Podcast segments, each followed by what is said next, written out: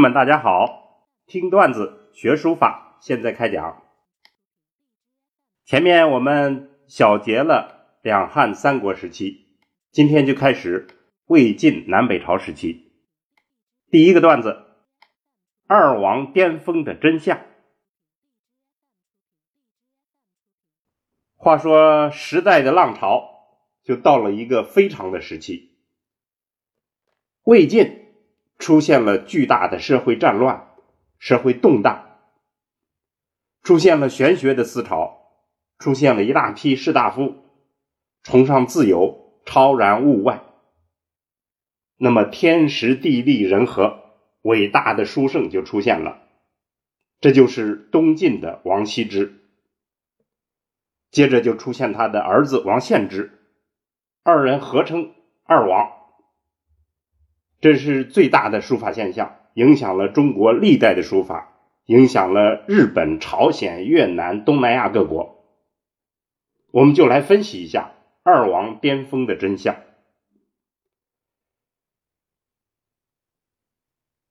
常说天时不如地利，地利不如人和。那么当时是怎样的一个人和局面呢？这就要说说琅琊王氏这个家族。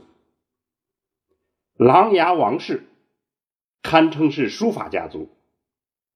王羲之的父亲叫王旷，叔父王逸都是大书法家。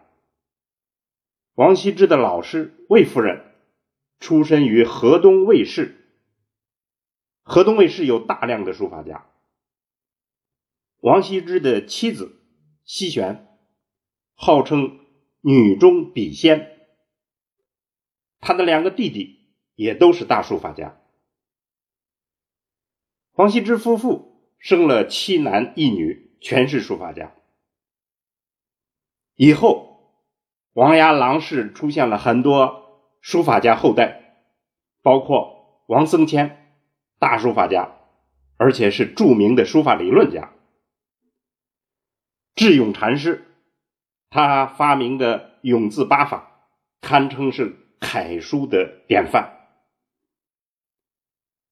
那么，这样的局面到底是二王创造了怎么样的成就而成为巅峰的呢？我们就分析一下。首先看新体的创立。王羲之在钟繇的真行书基础上去掉立意，创了楷法。创立了楷书之法，然后汲取了张芝在章草向草金草过渡时期的这个经验，结合真书的经验，就改革了章草，创立了金草。王羲王献之，他本来就是倡导父亲要改体，而且后来在父亲的基础上，他肆意多变，千姿百态。气势不凡，所以近的来说，二王继承和发展了钟章，就是钟繇和张芝；远的来说，他们完成了秦汉篆隶的革新过程，到此就创立了所谓的新体。那么，这是古今之变的关节点上。一次伟大的创新。再说书法风格，新风格的创立，这是一个很明显的标志。二王一扫汉魏的质朴古拙，创造了一种被称为“飘若浮云，娇若惊龙”的书风。在那么一个动荡的时代。他们把道家的崇尚的那种阴柔之美发展到了极致，充分展示了东晋名士的那种书法风流。当然，也有负面的评论，说女郎气呀、柔媚呀、没有丈夫气呀等等。但是客观的来说，二王的这种新风格，我们觉得用两个词汇描述是比较合适，一个是柔美，另一个是潇洒。柔美。加上潇洒，比较确切的表现了他的风格特色。最后就是笔法问题，他们对新笔法的开创也很有特色。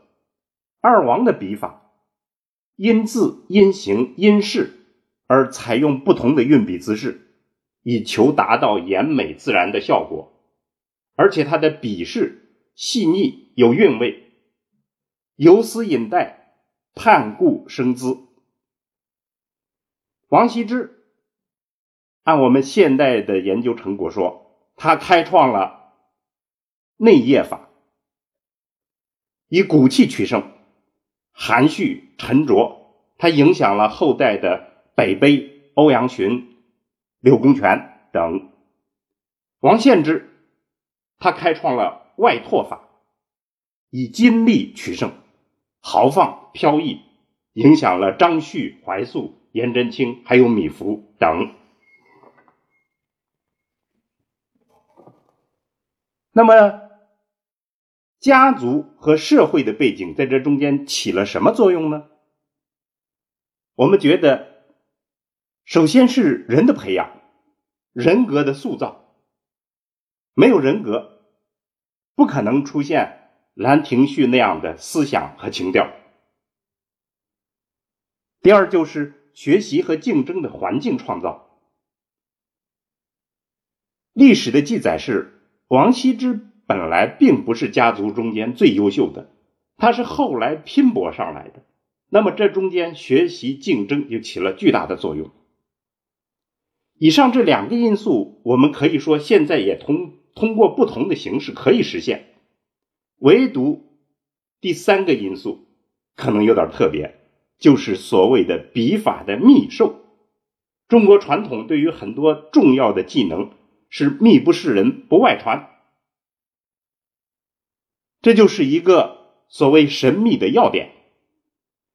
但是我们分析一下，其实一切的所谓秘法都是琢磨切磋出来的，不是神仙赋予的，也不是天生就知的。所以分析了这些现象，我们的结论是：不必琅琊王氏，也可以创造。书法大业，这就有赖于各位的努力。好，今天的段子就讲到这儿。听段子学书法，我们下次接着聊。